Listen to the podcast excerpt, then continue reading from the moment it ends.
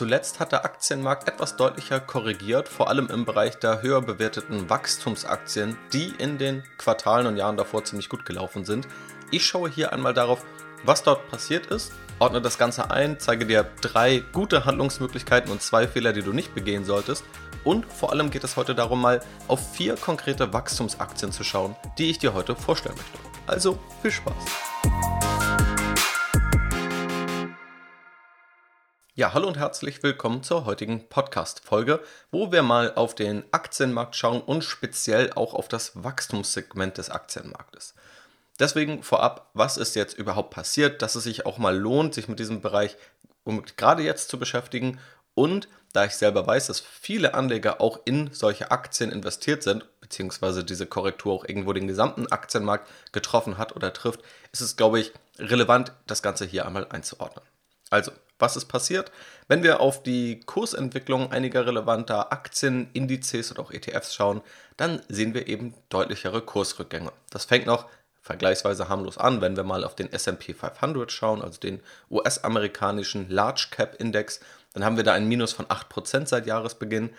Der Nasdaq, der deutlich technologielastiger ist, liegt bei minus 12% seit Jahresbeginn, also nur drei Wochen. Das ist schon in einer kurzen Zeit eine relativ scharfe Korrektur.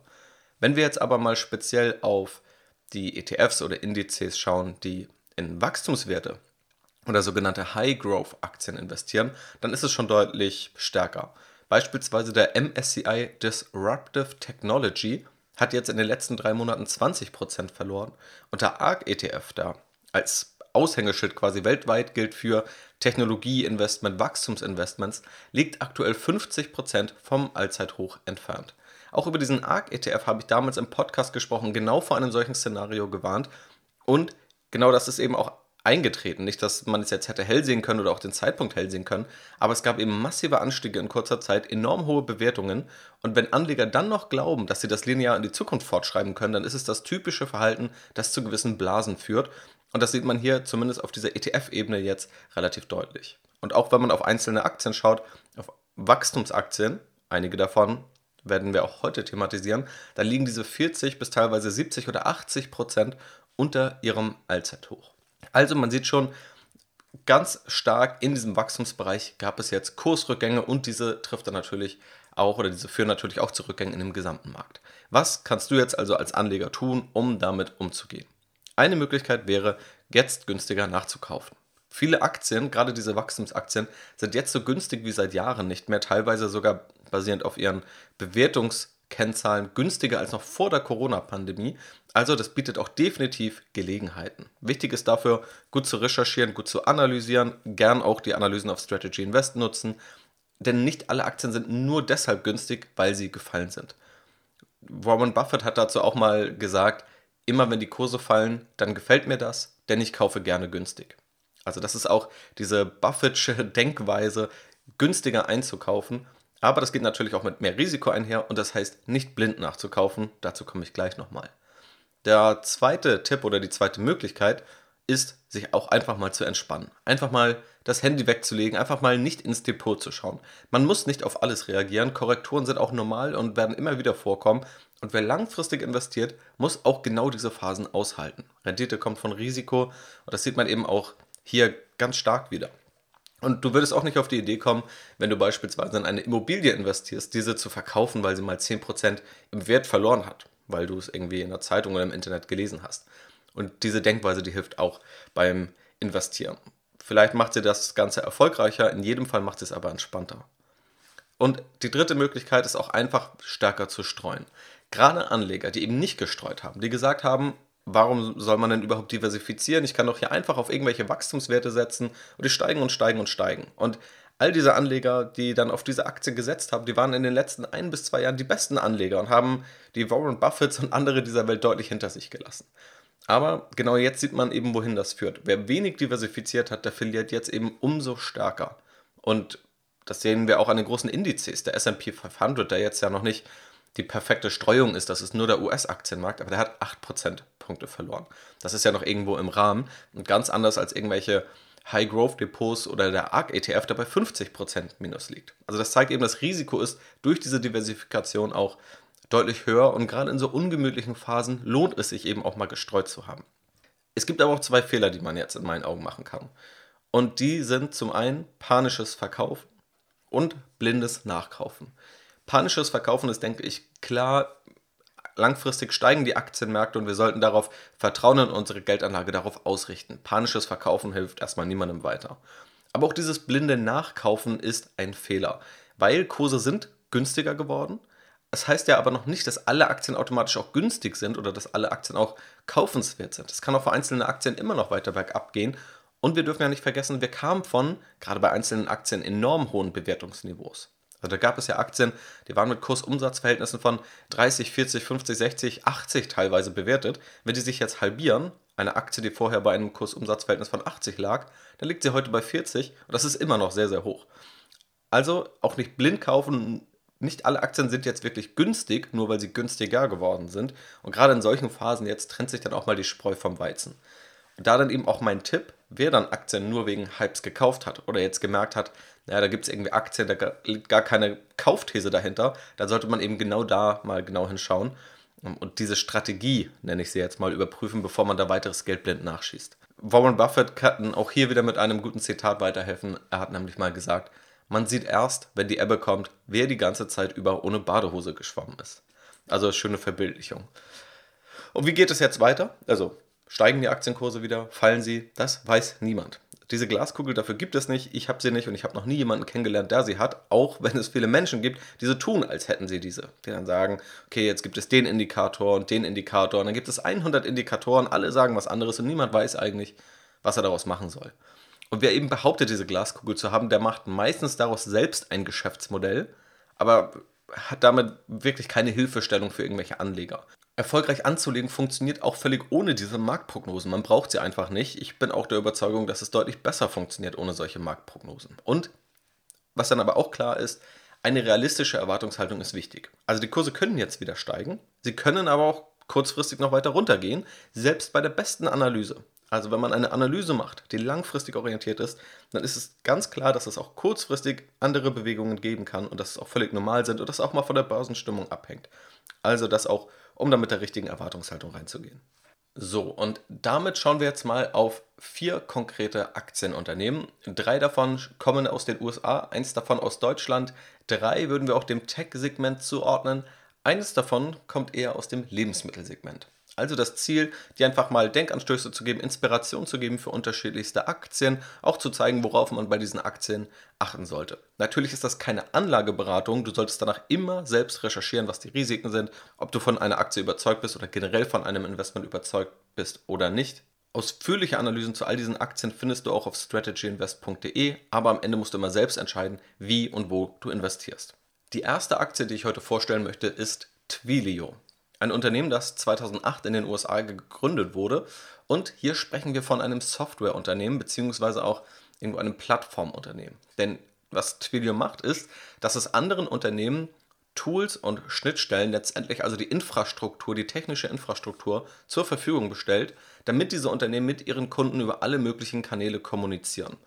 Das heißt also, wenn du vielleicht eine E-Mail bekommst oder wenn du einen WhatsApp-Newsletter bekommst, wenn du vielleicht Benachrichtigungen bekommst bei bestimmten Aktionen, ob du noch irgendwas im Warenkorb vergessen hast, wenn du irgendwo anrufst und eine automatische Sprachantwort bekommst, die dich dann darum bittet, irgendwelche Zahlen einzutippen, wenn du Chat-Tools nutzt oder SMS bekommst, dann könnte es tatsächlich sein, dass das Ganze über Twilio aufgesetzt wurde. Twilio ist also ein B2B-Unternehmen in diesem Softwarebereich und sagt selbst, die Mission ist, der Motor zu sein für die Zukunft der Kommunikation. Twilio richtet sich damit eben auch vor allem an Entwickler, eben weil wir hier über eine technische Plattform sprechen. Diese Mission wurde übrigens vor kurzer Zeit, auch wenn sie noch auf dem oder im Investor Relations Bereich steht, abgeändert und heißt nun Unlock the Imagination of Builders.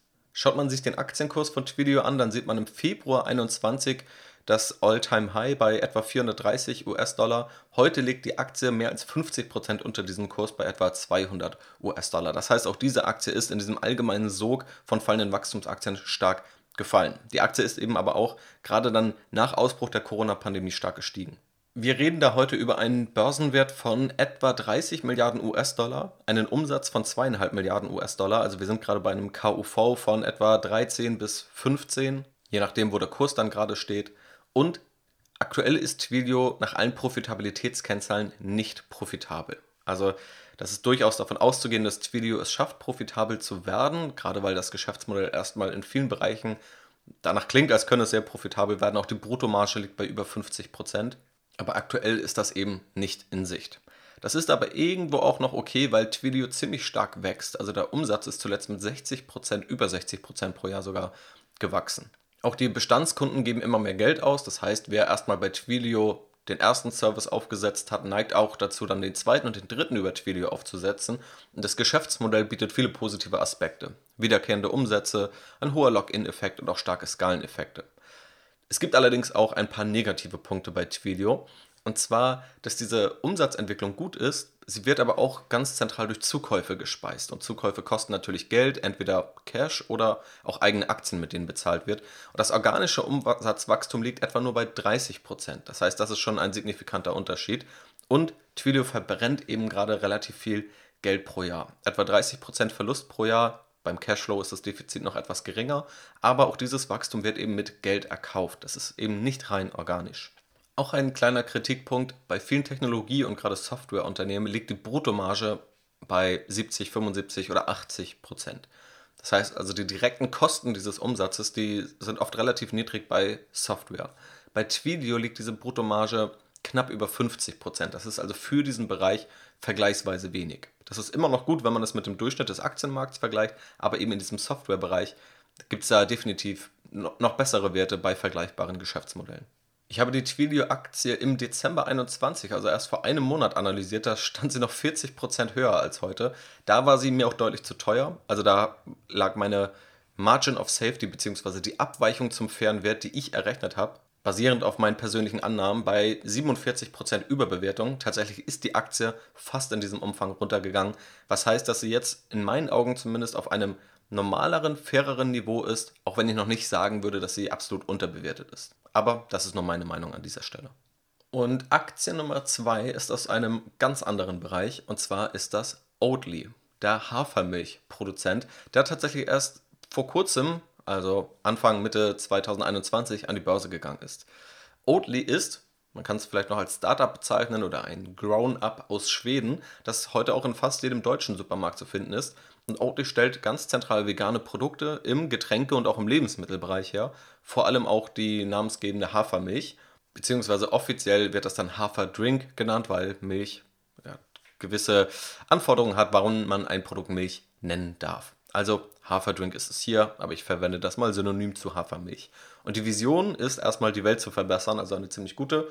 Und zwar sagt Oatly, We have a bold vision for a food system that's better for people and the planet. Tatsächlich ist Oatly aber gar kein so junges Unternehmen, wurde schon 1994 gegründet, aber eben erst jetzt kam es zu diesem Börsengang und gerade jetzt sieht man auch ziemlich starke Umsatzsteigerung. Also von 2019 auf 2020 konnte sich der Umsatz mehr als verdoppeln, von 200 Millionen auf 420 Millionen und auch zuletzt, also im letzten Quartal, lag das Umsatzwachstum noch bei knapp 50 Prozent im Jahresvergleich. Auch hier schon mal vorweggeschossen. Ich habe die Oatly-Aktie auf Strategy Invest im Mai 2021 analysiert, auch weil da einfach eine große Nachfrage war. Viele interessieren sich für die Produkte und dann auch für das Börsenunternehmen. Und meine Aktienanalyse war sehr kritisch und kam auch zu dem Fazit, dass die Aktie in meinen Augen, wie gesagt, das ist ja immer subjektiv, wie man so eine Aktie am Ende einschätzt, deutlich überbewertet ist. Tatsächlich hat es die Oatly-Aktie seitdem auch umso stärker getroffen. Die Aktie ist um 75% runtergegangen. Damals lag die Marktkapitalisierung, also der Börsenwert, noch bei 13 Milliarden US-Dollar, jetzt etwa bei 3,8 Milliarden US-Dollar. Grundlegend ist also auch Oatly jetzt in einer deutlich interessanteren Region als damals noch. Das ist einfach ein signifikanter Bewertungsunterschied. Und der Kern, den sehe ich durchaus positiv, aber ich sehe eben aus Geschäftsmodellsicht auch einige Kritikpunkte, weshalb ich eben nicht glaube, dass so hohe Bewertungsniveaus, die Oatly hatte, gerechtfertigt sind oder waren. Oatly war da mit einem Kursumsatzverhältnis von 27 bewertet. Und das haben sonst Softwareunternehmen, die deutlich profitabler sind und die deutlich bessere Aspekte noch in dem Geschäftsmodell eingebaut haben. Um das auch so ein bisschen mal mit Zahlen zu untermauern. Oatly ist aktuell nicht profitabel. Also das operative Ergebnis beispielsweise liegt bei minus 150 Millionen über die letzten zwölf Monate bei knapp 600 Millionen Umsatz. Das heißt, wir haben hier etwa ein Viertel negative operative Marge. Das ist okay, dafür wächst Oatly ja relativ stark, immerhin mit etwa 49 Prozent zuletzt. Das ist vom Verhältnis irgendwo okay. Das ist nicht ganz schlecht, das ist auch nicht überragend, es ist okay. Das Produkt und auch das Produktversprechen dahinter finde ich auch ziemlich stark. Also nachhaltiger zu sein, man sieht ja auch die Nachfrage in diese Richtung. Und da kann man sich jetzt drüber streiten, wie einem ein solcher Haferdrink schmeckt oder nicht schmeckt. Aber ich glaube, da gibt es viele positive Eigenschaften von diesem Produkt und dass es viel Nachfrage gibt, die auch in Zukunft noch wachsen wird, auch gerade weltweit, also auch über unserem europäischen Tellerrand hinaus. Aber es gibt eben einige Kritikpunkte hier am Geschäftsmodell, die ich auch ziemlich stark finde und warum ich eben glaube, dass das Bewertungsniveau deutlich zu hoch war. Zum einen hat Oatly keinen direkten Kundenzugang. Also Oatly geht nahezu ausschließlich über Zwischenhändler, also muss irgendwelche Produkte in den Supermarkt stellen und es gibt auch immer Abhängigkeiten und es ist eben kein direktes Handelsmodell. Auch hier zum Vergleich, wir haben hier vorher über ein Bewertungsniveau geredet von Softwareunternehmen, die beispielsweise direkt an den Endkunden verkaufen können und keine Marge abgeben müssen, also nicht nochmal 50% Marge an den Supermarkt abgeben müssen. Dann kommt der Burggraben dazu. Bei dem Burggraben, da versucht man immer herauszufinden, wie kann das Unternehmen sich eigentlich gegen Konkurrenz verteidigen. Also die Idee ist ja super, das Produkt ist super, aber was hält andere davon ab, das vielleicht genauso gut oder besser zu machen? Und Oatly lebt vor allem von der Marke und den Markenwerten, auch diesem Werteversprechen, aber das Produkt ist nicht wirklich differenziert und nicht wirklich einzigartig. Also wenn man heute in den Supermarkt geht, dann findet man zig Marken, die im Grunde erstmal das ähnliche versprechen und die zumindest nach meinem Gaumen, insofern da irgendwie repräsentativ ist, relativ ähnlich sind. Sicherlich wird es da welche geben, die auf Oatly schwören und sicherlich wird Oatly da auch zu den besseren gehören, aber man sieht jetzt schon, dass da eine enorme Konkurrenz ist. Auch Eigenmarken von Supermarken können hier dazu kommen. Also hier gibt es keinen wirklichen Burggraben über die Marke hinaus. Dann kommt noch dazu, dass die Bruttomarge ziemlich niedrig ist. Die lag zuletzt bei 27 Prozent zum Vergleich vorher haben wir über Twilio gesprochen, die lagen bei 50 bis 55 Prozent. Und dann gibt es Softwareunternehmen mit 80 Prozent Bruttomarge. Das heißt, wenn wir über ein Kursumsatzverhältnis sprechen von 27, also wir zahlen das 27-fache des Jahresumsatzes für Unternehmen, dann wird ein Softwareunternehmen trotzdem mit dem gleichen Umsatz dreimal so profitabel sein wie Oatly, wenn die Bruttomarge eben dreimal so hoch ist. Das heißt, wenn man das nochmal bereinigt, dann war Oatly noch utopischer bewertet. Und das waren eben meine großen Kritikpunkte.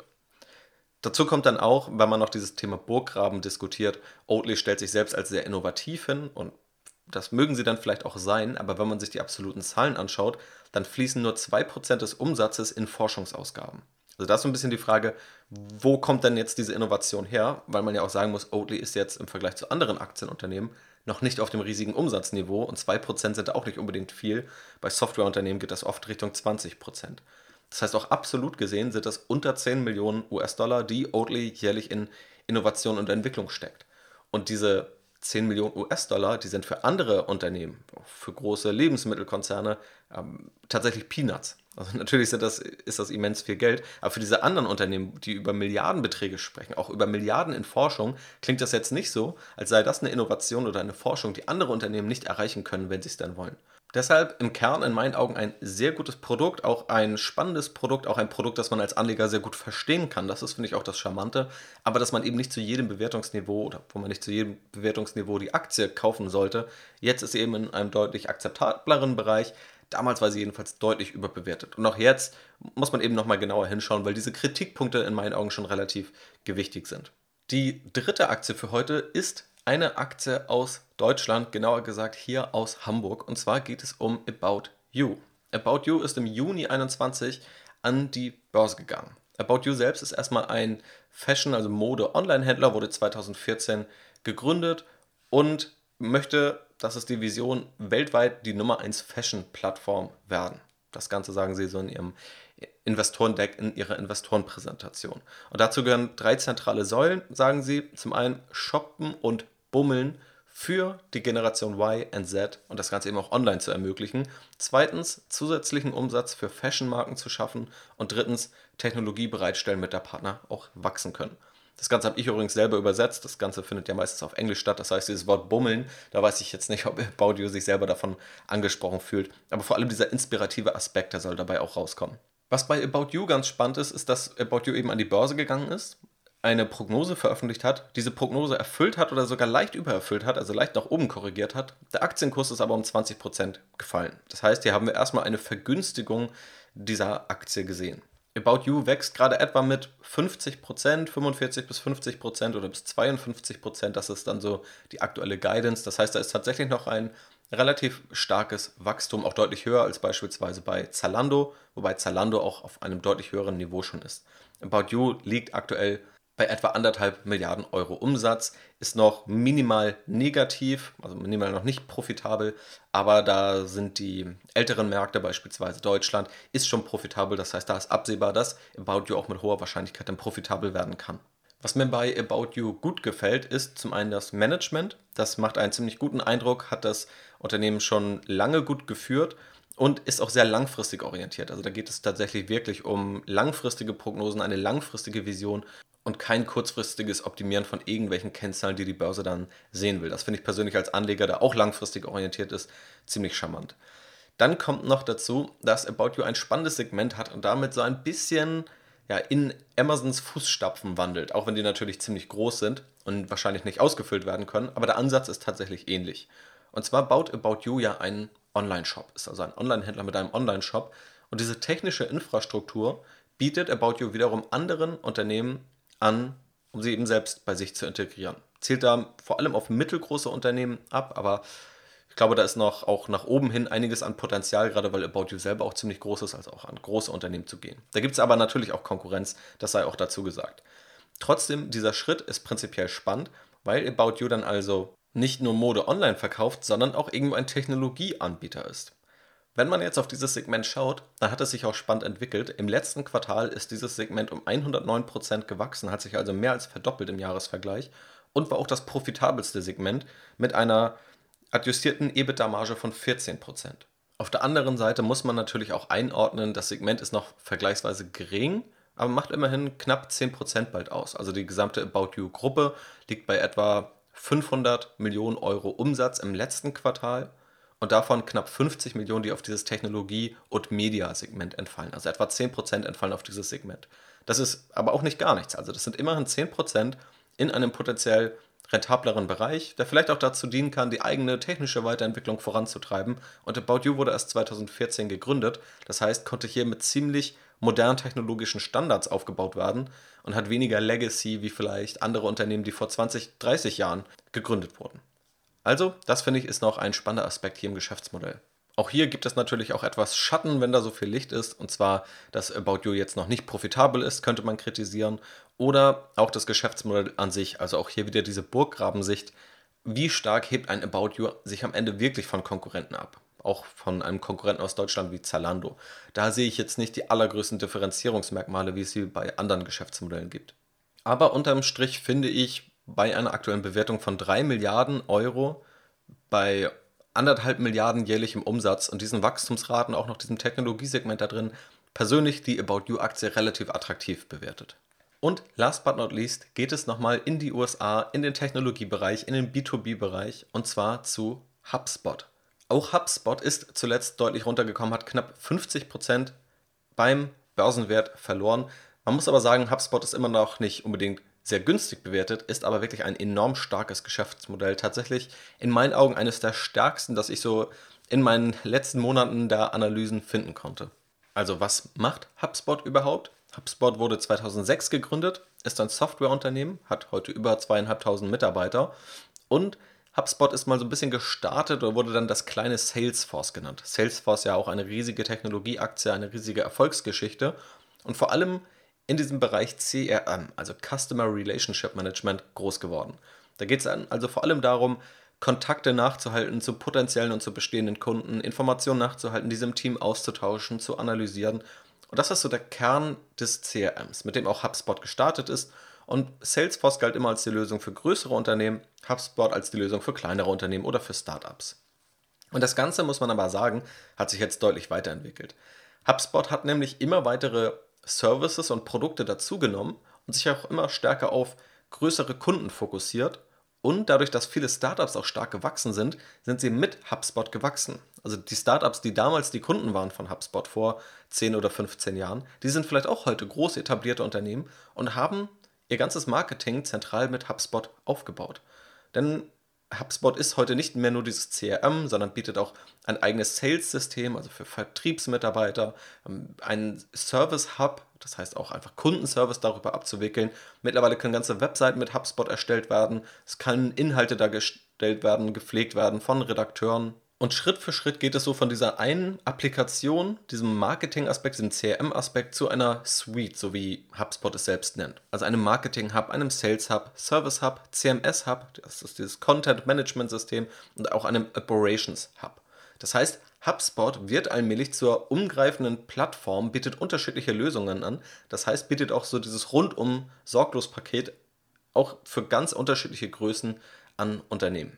Und das ist auch das Spannende bei HubSpot, weil dadurch ein ziemlich starker Login-Effekt entsteht. Also Unternehmen nutzen HubSpot und zahlen jeden Monat oder jedes Jahr einen gewissen Betrag. Das heißt erstmal wiederkehrende Umsätze, große Planbarkeit für HubSpot. Und Unternehmen legen wirklich geschäftskritische Bereiche dorthin, also bauen vielleicht ihre Webseite dort auf, äh, legen die Inhalte dort ab, legen alle Kontakte dort ab. Das heißt, sie sind so intensiv mit HubSpot vernetzt, dass es natürlich für Unternehmen auch enorm schwer ist, da überhaupt eine Kündigung auszusprechen. Und da wird man nicht bei minimalen Unterschieden, wenn ein Konkurrent minimal besser ist, wird man nicht alles umziehen, sondern da muss schon wirklich es muss große Gründe geben und gute Gründe geben, warum so ein riesiger Umzug vollzogen wird. Und das ist natürlich HubSpots großer Vorteil. Und darüber hinaus alle Kennzahlen, die ich dazu gesehen habe, deuten eher darauf hin, dass die Kunden auch sehr zufrieden sind bei HubSpot und dass auch diese These aufgeht. Also HubSpot fängt dann vielleicht mit einem Service an. Ein Kunde bucht erstmal einen Service, nutzt also das CRM von HubSpot und über die Jahre wird dann aber immer mehr dazu gebucht. Das heißt, die Kunden werden immer noch deutlich größer. Sie müssen aber nicht jedes Mal wieder durch Marketingmaßnahmen akquiriert werden. Und das ist eben sehr charmant an diesem Geschäftsmodell. Das jährliche Umsatzwachstum sieht auch ziemlich stark aus. Seit Q3 2014 liegt das Ganze bei über 40 Prozent jährliches Umsatzwachstum. Und tatsächlich seit der Corona-Pandemie hat sich das nochmal beschleunigt. Also dann lag man so 2019 noch bei einem Umsatzwachstum von etwa 30 Prozent.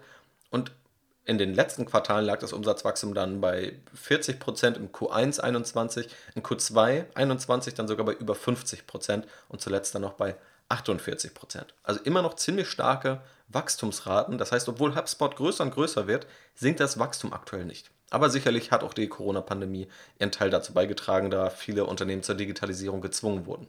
Ebenfalls ziemlich stark ist die Bruttomarge, die liegt hier nämlich bei diesen 80 Prozent. Das heißt, von dem Umsatz, der entsteht, kann eben viel genutzt werden, um zu forschen, weiterzuentwickeln oder andere Dinge zu bezahlen. Der Rohertrag ist also ziemlich hoch und HubSpot hat eine hohe Optionalität. Das ist etwas, das hat man bei vielen großen Tech-Unternehmen gesehen, wie beispielsweise bei Amazon, die einen Bereich, diesen Online-Handel oder erst nur den Online-Handel durch Bücher etabliert haben und danach in ganz viele unterschiedlichste Segmente abgebogen sind und heute das Cloud-Geschäft dadurch erschlossen haben. Und auch bei HubSpot sieht man das, dass sie sehr stark an dem Kunden dran sind und es HubSpot viel einfacher fällt als Konkurrenten, diesen Kunden neue Services anzubieten, ohne komplett ein Geschäftsmodell und das Marketing aus dem Boden stampfen zu müssen. Und so kann HubSpot eben auch noch eine relativ lange Wachstumsreise vor sich haben, in meinen Augen. Ganz konkret geht beispielsweise HubSpot das Thema an, für B2B-Unternehmen Commerce- und Payment-Lösungen anzubieten. Das heißt eben auch für Unternehmen, die wiederum an andere Unternehmen verkaufen. Dieser Markt ist tendenziell noch weniger digitalisiert als dem Markt, den wir so als Privatkunden kennen. Dass HubSpot aber da Lösungen bauen möchte. Zahlungslösungen, diese Zahlungsabwicklung dann sogar übernehmen möchte oder das Ganze dann mit Stripe zusammen macht. Und auch das zeigt schon die Fantasie, die hier noch drin sein kann. Als Kontrapunkte würde ich sagen, dass HubSpot noch nie wirklich profitabel war. Das ist vielleicht auch okay, weil HubSpot stark wächst und es ist immer so bei plus minus null in den letzten Quartalen. Das heißt, es ist sehr stark davon auszugehen, dass HubSpot profitabel sein kann und es auch bald wird.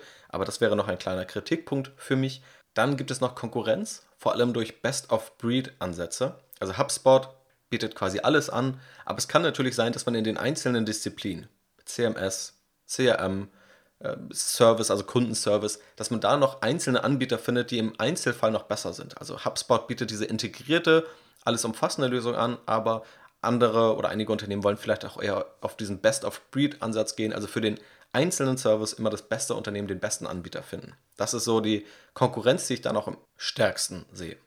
Bei der Aktienanalyse oder auch bei HubSpot war der größte Kritikpunkt bei mir immer, das Bewertungsniveau. Also, dass das Unternehmen irgendwie super ist, das Geschäftsmodell ist super. Ich finde, es ist ziemlich vielversprechend. Klar, es kann immer mal irgendwas passieren, kann immer irgendwas schiefgehen, aber aktuell sieht das für mich ziemlich positiv aus. Mir war die Aktie immer deutlich zu teuer. Tatsächlich ist HubSpot auch eine Aktie, die ich jetzt persönlich in den letzten Wochen mal gekauft habe, weil sie jetzt wieder auf einem für mich okayen Bewertungsniveau ist. Liegt jetzt bei einem Kursumsatzverhältnis von etwa 15 bis 20. Die Aktie war zuletzt relativ volatil, deswegen ist es schwer zu sagen, je nachdem an welchem Tag man drauf schaut. Aber bei einem Kursumsatzverhältnis beispielsweise von 17, wo die Aktie zuletzt lag, finde ich es durchaus okay, auch mal wieder über diese Aktie nachzudenken. Das ist immer noch kein enorm günstiges Bewertungsniveau, um das auch klar zu sagen, aber ich glaube, man kauft sich hier viel Wachstum und viel Qualität ein. Das war zumindest meine These und auch warum ich glaube, dass das Geschäftsmodell heute super ist und es auch vor drei Monaten super war, aber vor drei Monaten war es eben ja, doppelt so teuer und das macht dann eben schon einen relevanten Unterschied beim Kaufen einer Aktie. Das waren sie also, die vier Aktien, die ich dir vorstellen wollte und einmal die Einordnung zu dieser Wachstumsaktien oder auch Tech-Aktien Korrektur. Aber wie du auch heute gesehen hast, nicht alle Wachstumsaktien sind Tech-Aktien, auch wenn sicherlich gerade prozentual der größte Anteil daraus kommt. Ich habe hier versucht, dir mal meine Gedanken mitzugeben, aber natürlich musst du am Ende selbst entscheiden, dir selber deine Gedanken machen. Die ausführlichen Analysen, wo ich dann auch nochmal viel mehr in die Tiefe gehe, noch weitere Aspekte zeige, die findest du auf Strategy Invest in den Aktienanalysen. Wie gesagt, am Ende musst du aber selbst entscheiden, was du machst. Ich habe hier versucht, zum einen die Fakten aufzuzeigen und zum anderen meine Meinung damit reinzugeben. Und dann kannst du natürlich für dich schauen, was du daraus machst. Übrigens kannst du auch auf Instagram vorbeischauen, da bin ich in letzter Zeit wieder aktiver geworden. Da gibt es auch mal kürzere News, wenn auch mal wieder Earnings rausgekommen sind. Oder da findest du auch mal Diskussionen zu genau solchen Aktienunternehmen. Also schau da auch, gern mal vorbei, wenn dich das ganze Thema interessiert. Ich hoffe also, dass dir die heutige Podcast-Episode gefallen hat, dass es für dich eine gute Einordnung gewesen ist für dieses ganze Wachstumssegment-Thema aktuell und dir konkrete Einblicke auch gegeben hat, wie man so auf Aktienunternehmen und so eine Situation schauen kann. Dir in jedem Fall damit einen wunderschönen Tag. Mach's gut und bis zum nächsten Mal.